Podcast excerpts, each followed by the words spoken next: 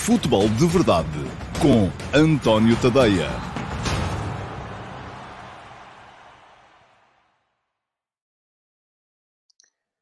Ora, então, olá, muito bom dia a todos, sejam muito bem-vindos à edição número 592 do Futebol de Verdade, edição para segunda-feira, dia 2 de maio de 2022. Hoje começa um novo mês e, portanto, haverá novas regras no Futebol de Verdade Challenge e hum, novidade também aqui no programa no Futebol de Verdade. Tenho tido muita atenção àquilo que é o vosso feedback aqui, e eu, de facto, tenho deixado que o programa resvale um bocadinho para, para sítios que eu próprio não quero que ele vá. Uh, o programa está muito longo. Um, isto foi criado para durar 5, 7 minutos. Depois estabilizou ali à volta da meia hora. Ultimamente já está a durar cerca de uma hora.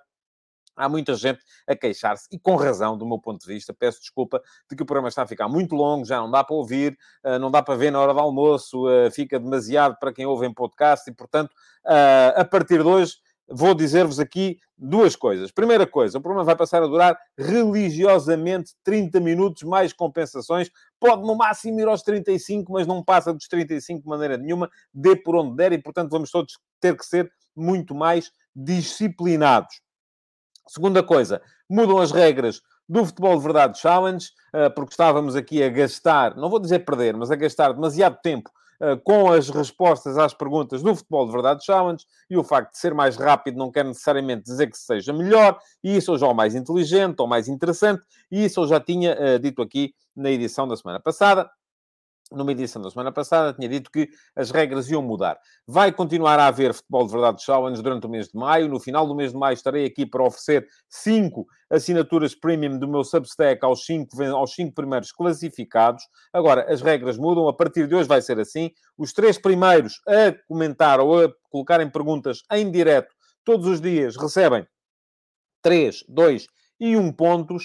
Uh, e além disso, para quem quiser uh, depois habilitar-se aos pontos que são atribuídos em diferido, ainda premiarei com 5 pontos, porque eu quero privilegiar o interesse, a inteligência, premiarei com 5 pontos o uh, autor da pergunta mais interessante colocada em diferido. Ou seja, quando acaba o programa, podem ir ao meu YouTube, ao meu canal de YouTube, deixar lá uma pergunta na caixa de comentários uh, e uh, eu, na manhã seguinte, uh, escolherei aquela que me parece ser a pergunta mais interessante colocada em diferido no programa da véspera e responder-lhe-ei no Futebol de Verdade do dia seguinte e atribuirei 5 pontos ao autor da pergunta mais interessante. Já sabem, os 5 mais bem classificados no final do mês vão receber um mês à, à, borla do meu, de uma assinatura premium do meu Substack. Aliás, a esse propósito, no mês passado não houve cinco premiados, houve seis, cinco deles já estão a usufruir,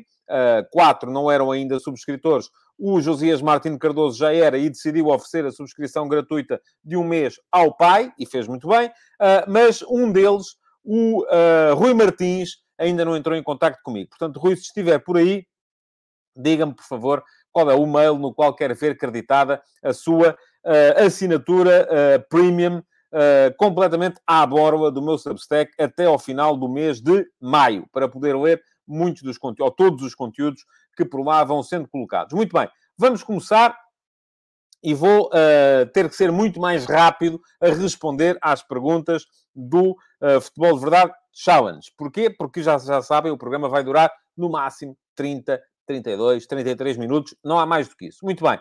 Hoje, o primeiro a chegar foi o João Lopes, uh, que por isso vai receber 3 pontos no Futebol de Verdade Challenge uh, e vai sair na liderança para já, que me pergunta se eu li o artigo do José Manuel Delgado na bola de hoje e se eu acho que ele defende o Paulo Sérgio por ser portista. Olha, uh, João, duas coisas. Primeira, não li o artigo e já expliquei aqui várias vezes. eu não, não, sou assinante do serviço Press Reader. O serviço Press Reader, por cerca de 25 dólares por mês, permite-me ler uma série de jornais de todo, de todo o mundo uh, uh, e uh, nessa, nesse serviço estão incluídos o Record e o Jogo.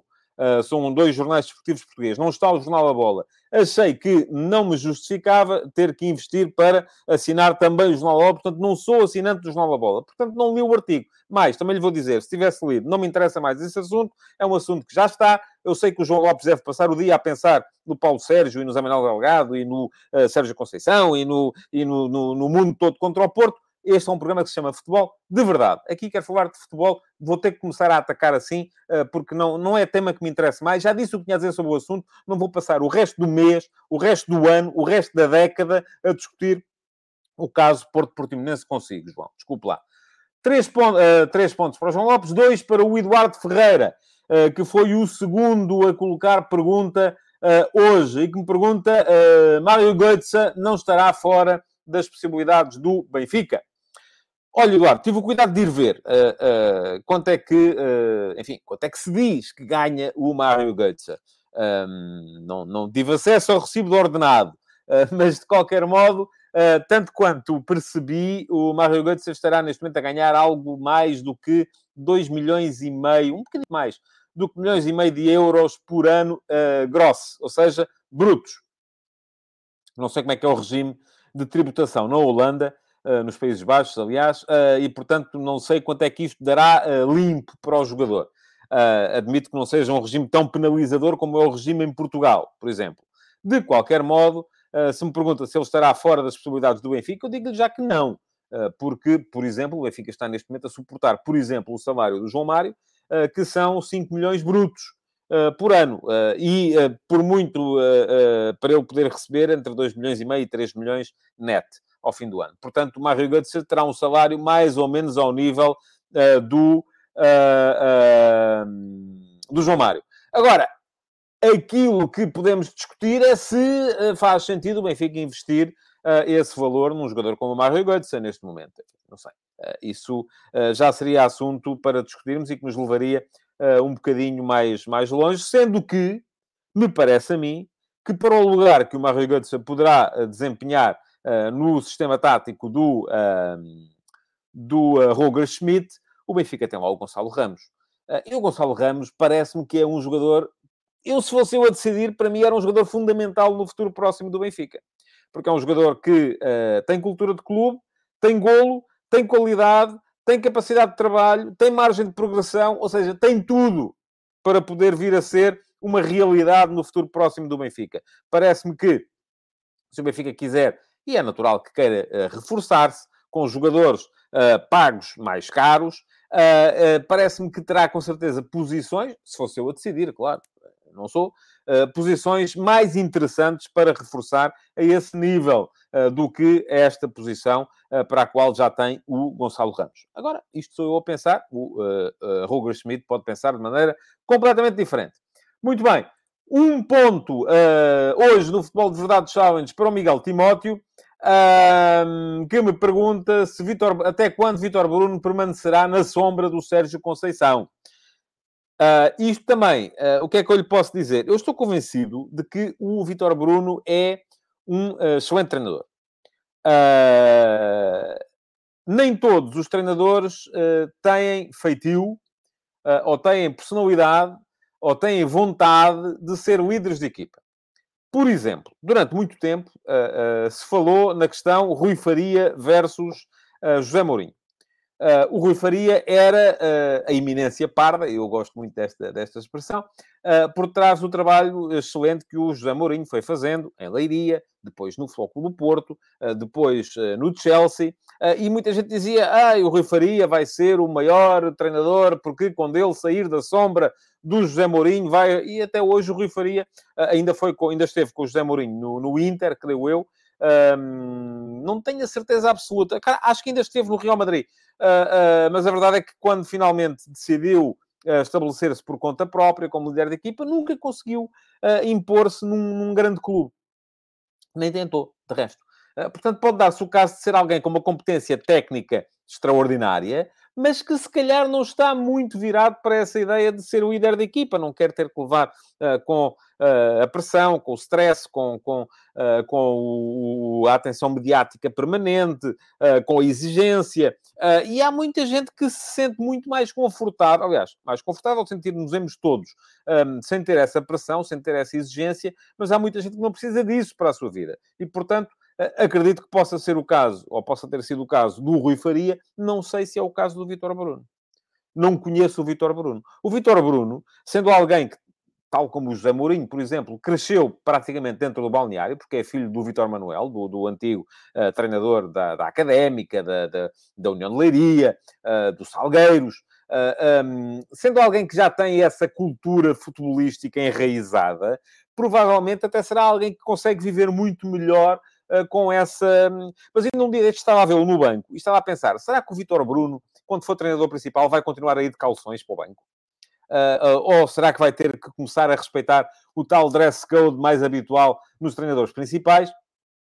Porque quando for treinador principal, enfim, tem outra responsabilidade. Se calhar, enfim, estou, estou, obviamente a brincar. Obviamente não é, não será nunca uma razão dizer assim, ah, o Vitor Bruno não quer ser treinador principal porque uh, depois tem que ir de calcinha. Não, não pode ir de calção. não, obviamente estou a, a, a, brincar um bocadinho com o, com o assunto. Mas, de qualquer maneira, Uh, aquilo que me parece é que há muitas outras razões que podem levar um excelente adjunto a nunca querer ser treinador principal ou que podem levar um excelente adjunto a nunca ser um bom treinador principal. E, de facto, só quando o Vitor Bruno der o passo é que se vai perceber. Uh, porque não dá para ter a certeza antes que ele tem qualidade. Acho que tem.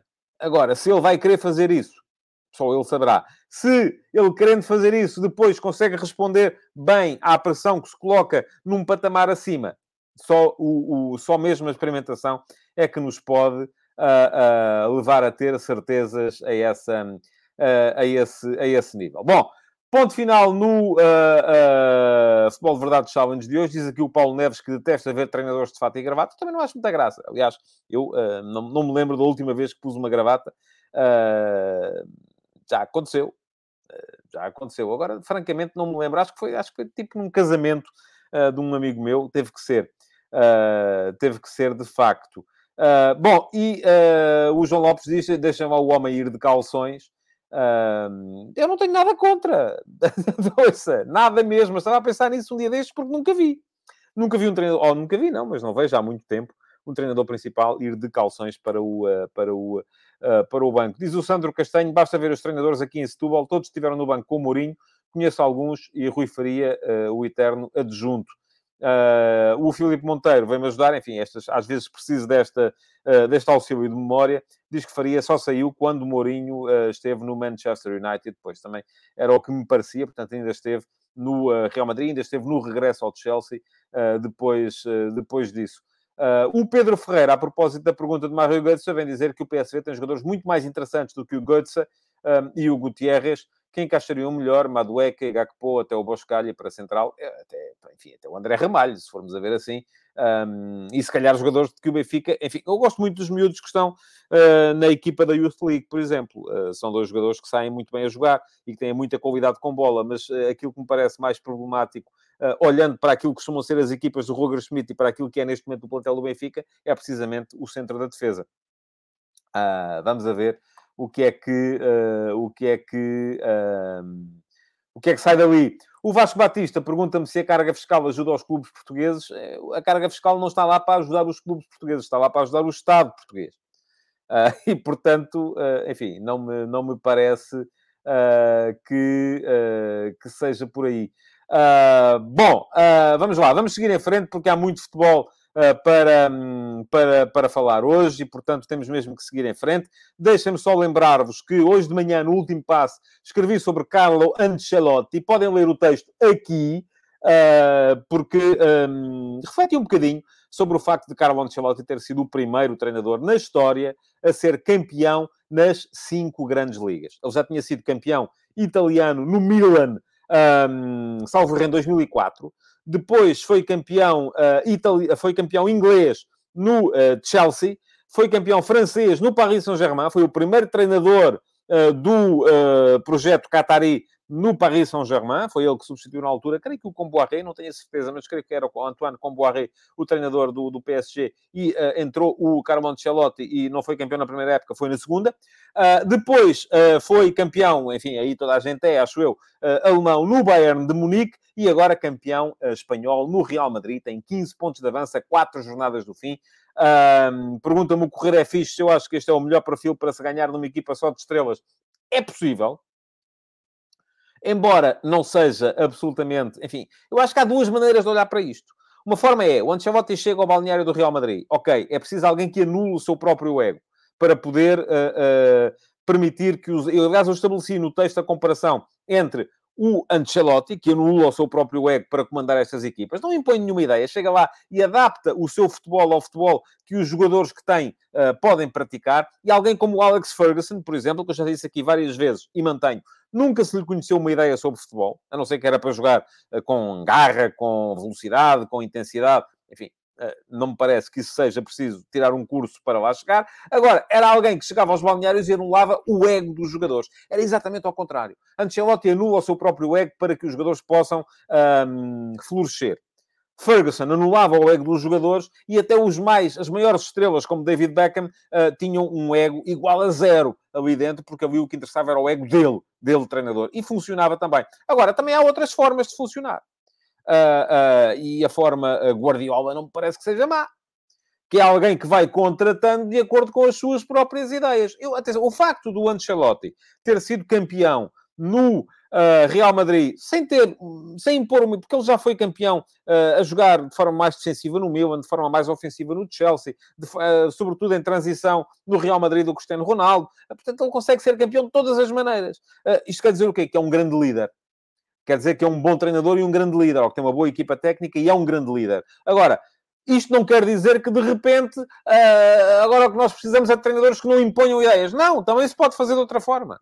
Também se pode chegar a um clube, impor uma ideia e uh, uh, contratar jogadores de acordo com essa ideia. Portanto, aqui não há melhor nem pior aquilo que há aqui é. Uh, uh, uh, e aquilo que tem o, o, o, Ancelotti é uma grande capacidade de adaptação. Volto a lembrar-vos, podem ler o texto, está lá no meu Substack, tadeia.substack.com, e deixem-me pôr aqui a correr em baixo. Eu estou tão acelerado hoje para conseguir fazer o programa em meia hora que nem me tinha lembrado de pôr aqui a correr em rodapé o endereço. Uh, vão lá, tadeia.substack.com, subscrevam, nem que seja as atualizações gratuitas para receberem o último passo todos os dias, segunda a sexta, de manhã. Um, quem quiser uh, investir um bocadinho mais, gastar 5 dólares, são cerca de 4,5 euros ao câmbio atual por mês, uh, terá direito à assinatura Premium. e na assinatura Premium tem mais textos Uh, por exemplo, não saiu ainda, e fica aqui o meu pedido de desculpas, mas ainda não consegui acabar, e estava um sol tão bom que me apeteceu ir apanhar um bocado de sol em vez de ficar a escrever, não saiu ainda o uh, texto sobre a época de 35-36 da série F80. Eu estou aqui a fazer, recordo-vos, uh, a revisão ano a ano dos 100 anos de competição nacional do futebol em Portugal. Vão ser completados os 100 anos uh, em uh, junho de 2022, porque o primeiro campeonato de Portugal disputou-se em 1922. Já vamos em 35, 36. Vai sair provavelmente amanhã o texto, e é um texto, como têm sido todos. Eu tenho descoberto coisas extraordinárias a ler os jornais da época. Desta vez, por exemplo, vamos perceber como é que saiu José Szabol, o treinador húngaro do Futebol pelo Porto, e vou só dizer-vos, meteu murro e tudo aquilo. Portanto, foi uma cena, uh, e aliás, uh, gerou uma revolução por exemplo, no Sporting Clube Braga, eh, que a partir desse momento até mudou o equipamento. Vai ser tudo contado no texto sobre a época de 35-36, vai sair amanhã no meu Substack, mas este é só para subscritores premium. Tal como é só para subscritores premium o texto sobre Luís Campos, a terceira das eminências pardas do futebol mundial, cujo perfil já publiquei. Comecei, uh, comecei, o, comecei o primeiro episódio uh, desta série das, das iminências pardas já saiu há 15 dias. Depois, na semana passada, tinha saído uh, Giuseppe Marotta, o, uh, neste momento, CEO do Inter de Milão. Há 15 dias tinha saído Michael Edwards, o responsável pelo recrutamento no Liverpool, que não vai renovar o contrato, vai sair, e esta semana saiu Luís Campos, que não foi ainda campeão, mas montou a equipa que foi campeão no Mónaco, depois montou a equipa que foi campeão no Lille, saiu antes dos títulos serem conquistados, mas tem sido uma autêntica caixa registradora nos principais clubes do futebol europeu. Também podem ler o texto aqui, o texto sobre uh, o um, Luís Campos, a terceira das eminências pardas que saiu no meu Substack. Muito bem. Um, vamos então entrar no uh, no, no, no, no, futebol deste, deste fim de semana. Pergunta-me aqui o Paulo Neves se Ancelotti é idealista ou pragmático. Um, eu acho que Ancelotti é mais pragmático, embora seja um humanista. Um, mas, enfim, está tudo uh, explicado, no, no, no, no, a minha opinião, pelo menos, uh, no... Estou-me a rir porque o Filipe Monteiro diz que quer mais tempo de futebol de verdade. Ó oh, oh, Filipe, não pode ser. Há muita gente a queixar-se, a dizer que vai deixar de ver o programa porque é muito tempo. E eu percebo. Ah, porque eu também não, não, enfim, ouvir um podcast de, ah, de uma hora, aliás, o João Lopes também quer, futebol de verdade mais longo, não pode ser. Ah, não, não, não, não, dá, não dá para tanto, não dá para tanto. O, Vasco Batista também pede, estendo ao programa, tem mais tempo para publicidade, acho que não pode ser. Não pode mesmo ser. Ah, porque há muita gente a queixar-se de facto de que o programa está a ficar demasiado longo e, ah, aliás, para o programa ficar demasiado, o programa só fica demasiado longo porque perdemos muito tempo a discutir uh, coisas de Lana Caprina que eu não estou para estar aqui a discutir, não me apetece. Pronto, não quero, não é essa, não é essa, não é esse o espírito do programa e acho que conseguimos perfeitamente fazer em 30, 40 minutos se não passarmos aqui o tempo a discutir coisas que uh, são uh, apenas para, para, para, para confusão.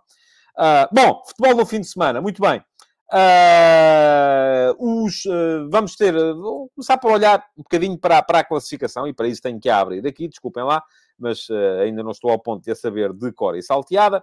Ora, o que é que nós ficámos a saber este fim de semana? Não sei se vocês viram as imagens do Ricardo Sapinto no final do uh, jogo com o Boa Vista, que o Moreirense perdeu, estava completamente fora de si, uh, e está a ficar muito complicada a vida para o Moreirense. O Moreirense já jogou, perdeu, está neste momento em 16º lugar, com 26 pontos, e temos o Tondela uh, em 17º também com 26 pontos, mas o Tondela ainda não jogou nesta, nesta jornada. Vai jogar hoje fora com o Passo de Ferreira. Uh, se uh, o Tondela hoje conseguir pontuar, ultrapassa o, uh, ultrapassa o Moreirense. o uh, perdeu. perdeu e está com 25 pontos e está a começar a ficar muito complicada a vida para estes três e ficará para o Tondela se o Tondela não, não ganhar hoje. Mesmo empatando, ficará sempre pelo menos a 3 pontos do, do, do Aroca, uh, que é 15 e já tem 30 pontos. O que é que isto significa? Uh, dependendo do resultado de logo, enfim, se o Tondela logo ganhar, as coisas uh, ficam mais apertadas, mas se o Tondela logo não ganhar, isto significa que até ao Famalicão, ou do Famalicão para cima, está toda a gente safa já. Uh, e uh, significa que Vizela, Aroca vão basicamente ser as equipas que vão ter de lutar uh, pela permanência com Moreirense, Tondela e Belenenses. Eu estou convencido que é um bocado isso também. Acho que o Vizela, com 32 pontos, também já está safo. mas nunca fiando, vai ser preciso com certeza ainda mexer-se um bocadinho. Agora o que é que acontece? Ficou de facto armada a confusão que o Ruben Amorim tinha prometido no topo da tabela. Porquê? Porque os três primeiros, ou neste caso, os dois primeiros, ganharam. Uh, e assim sendo, ao Porto ainda falta um ponto para ser campeão. Sendo que o próximo jogo uh, vai ser na luz com o Benfica. Portanto, é um jogo que o Porto, se quer ser campeão uh, já, não pode perder. Se perder, vai, e se o Sporting ganhar ao Portimonense, vai arrastar a discussão do título até à última jornada. Coisa que já não acontece há algum tempo no futebol em, em, em Portugal. Uh, o Sporting, ganhando ontem ao Gil Vicente, garantiu o segundo lugar, garantiu a presença na, na, na fase de grupos da, da, da, da, Liga dos Campeões. Já tem oito uh, pontos de avanço com o Benfica, com seis pontos apenas para, uh, para disputar. Da mesma forma, o Benfica já sabe que vai à pré-eliminatória, porque da mesma forma que tem oito pontos de atraso para o Sporting, tem nove pontos de avanço para o Sporting Clube Braga. Portanto, está já no terceiro lugar e do terceiro lugar não sai. Está seguro no quarto lugar também o Sporting Clube Braga, embora ainda à espera de perceber na final da Taça de Portugal se vai uh, ter de, se vai entrar direto na, na fase de grupos da Liga Europa. Isto acontece se o Porto ganhar a taça. Ou se vai ter de disputar a pré-eliminatória da Liga Conferência, o que acontece se o Tondela ganhar a taça, e nesse caso vai o Tondela para a fase de grupos da Liga Europa. E depois, o quinto lugar ainda em disputa entre Gil Vicente e Vitória Sport Clube, uh, sendo que uh, o, o, o, Vitória recebe o Gil Vicente na última jornada. Mas ainda temos, na próxima ronda, uh, o, o Gil Vicente tem hipótese de, ganhando o seu jogo contra o Tondela, que está a lutar para não descer, garantir desde já o quinto lugar, sendo que o sexto, em princípio, também vai dar uma posição nas competições europeias. Só não acontece, volto a dizer, se o Tondela ganhar ao Porto na final da Taça de Portugal. E o Marítimo, uh, tendo perdido, um, está a 7 pontos do Vitória, portanto já não pode ser sexto. Isto quer dizer que o Vitória, mesmo empatando em casa uh, com o uh, Santa Clara, acaba por garantir a sexta posição nesta, nesta jornada.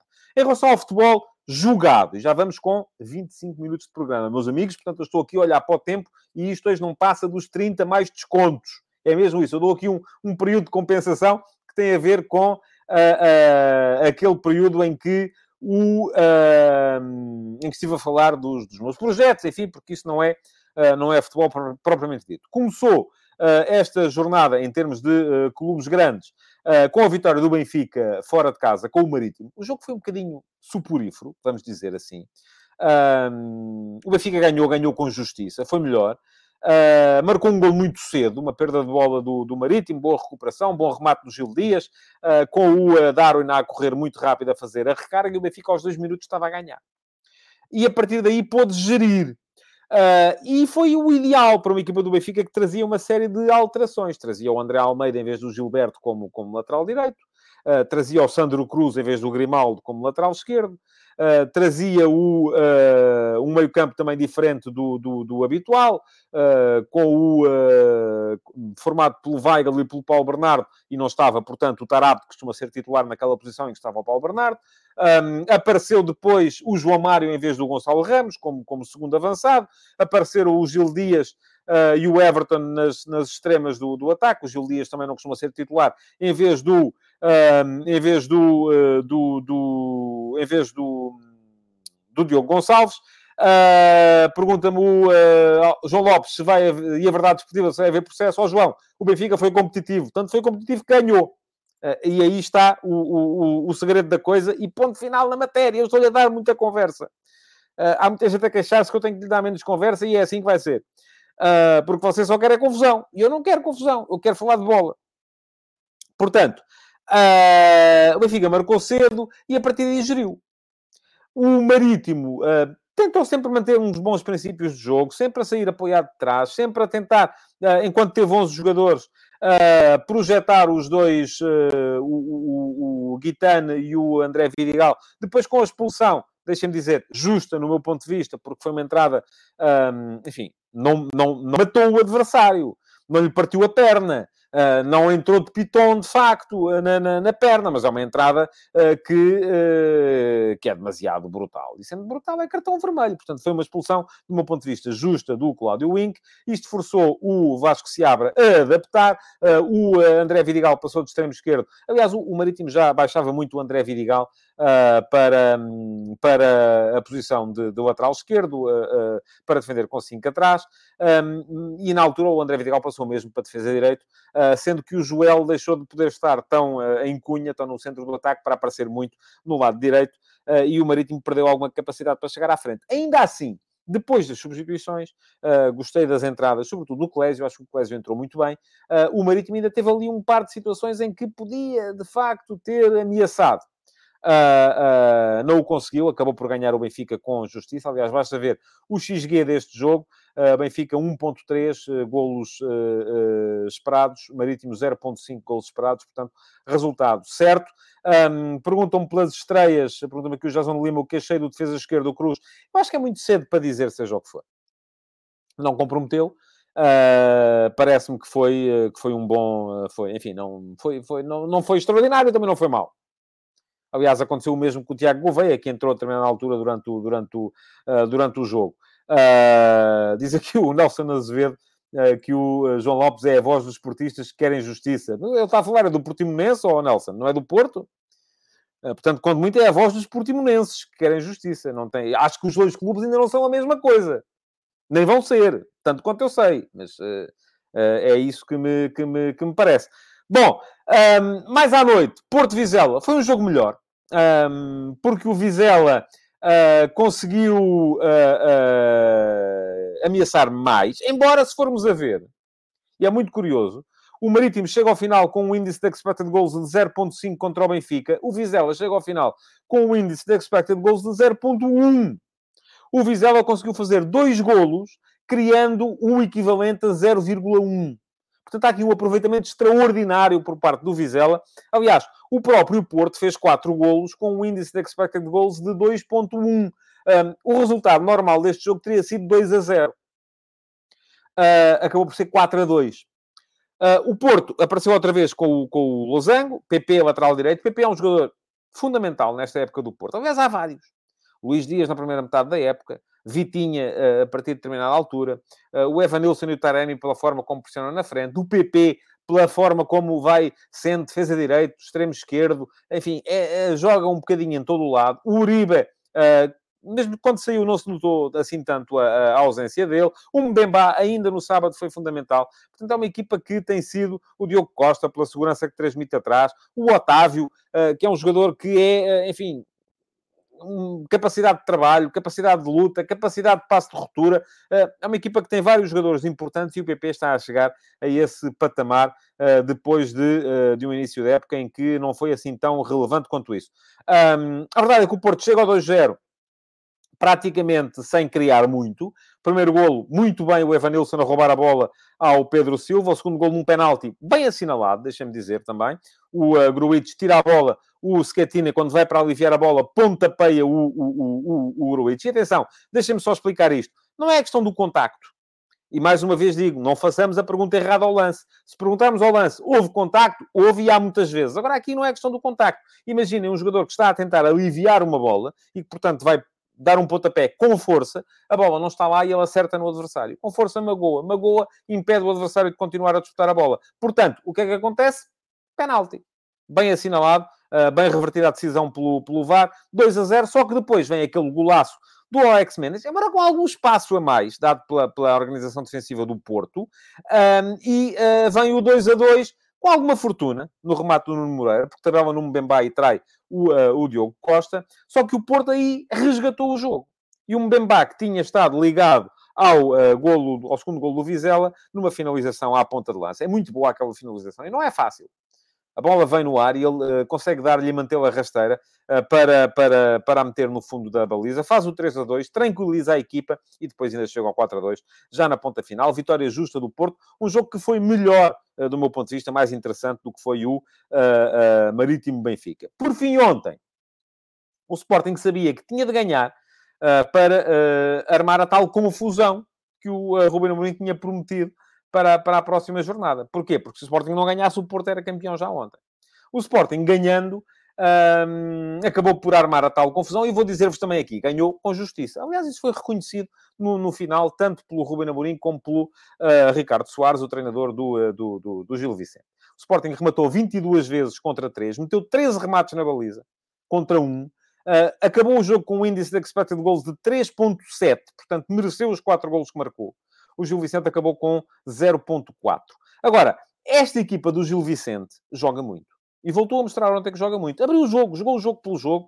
Uh, o Gil Vicente apresentou-se um, a atacar em 4-3-3, a defender em 4-4-2 embora o médio uh, ala do lado da bola muitas vezes baixasse para fazer defesa lateral, permitindo que o lateral viesse defender por dentro, para dar a tal. E é importante para as equipas que confrontam o Sporting. Já sabe que o Sporting, com os três avançados e com os dois alas sempre projetados, ataca sempre com cinco homens na linha da frente. E, portanto, é importante para a equipa adversária, para defender a largura, uh, conseguir ter também cinco homens atrás e o Gil Vicente fazia isso, baixando o Samuel Lino para a defesa esquerda quando a bola estava daquele lado, uh, baixando o uh, uh, Leotei para defesa direita quando a bola estava daquele lado e permitindo que o defesa lateral jogasse um bocadinho mais, mais por dentro. depois, também o Gil Vicente, que tem uma grande capacidade de triangulação. O Pedrinho é um excelente médio.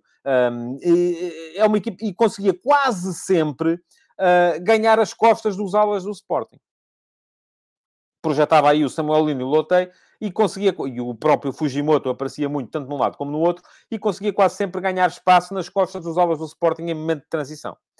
Uh, o Sporting chegou ao golo 1 a 0, penalti, do meu ponto de vista, bem assinalado, uh, porque se forem a ver, o, o, o, o jogador do Gil Vicente, uh, inclusive depois de roubar o Nuno Santos, mete o pé no chão e o pé está dentro da área, e é o pé de dentro, vamos lá.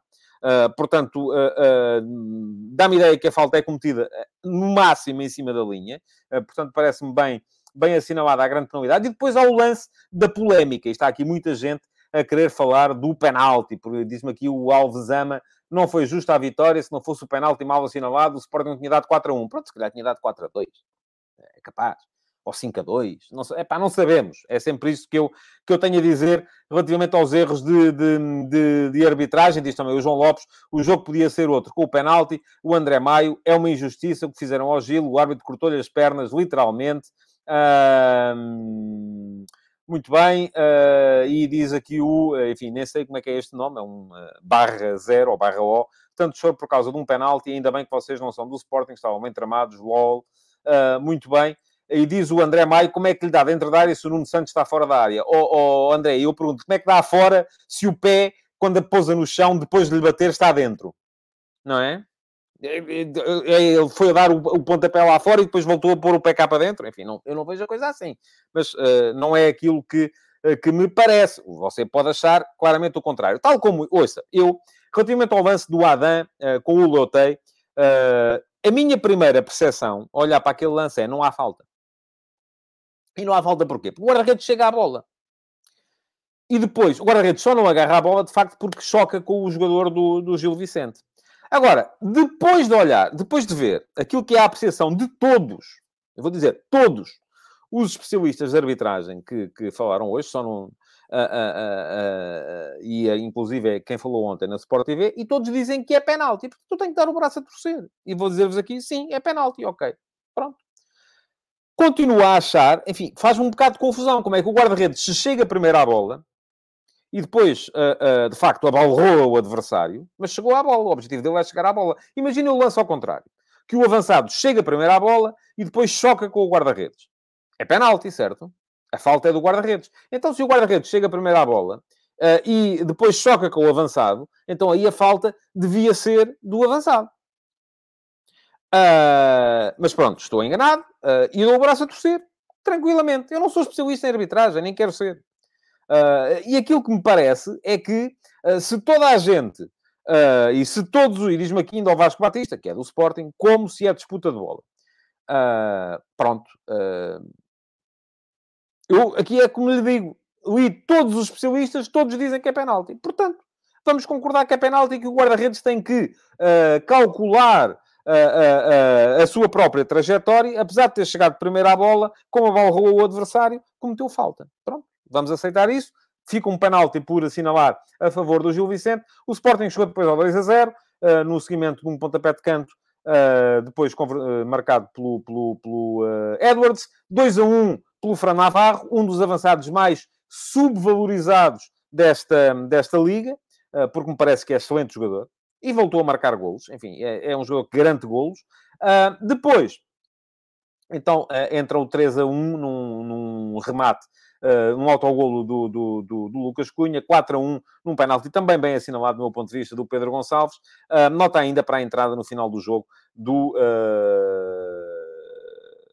do Ribeiro, do miúdo do Ribeiro. Agora ia chamar Ruben, porque ontem na, na Sport TV chamaram-lhe Ruben. Estava a faltar aqui o, uh, o, o, primeiro nome do, do, do miúdo, enfim, uh, miúdo 17 anos, entrou bem, ainda marcou duas vezes uh, e, portanto, uh, ainda rematou duas vezes e, portanto, teve uma, uma, uma, uma atuação interessante e parece-me que estava um jogador de, de, de, futuro para o Sporting. Diz o Vasco Batista que é Gonçalo, Gonçalo Ribeiro, pronto, peço desculpa, escapou-me completamente.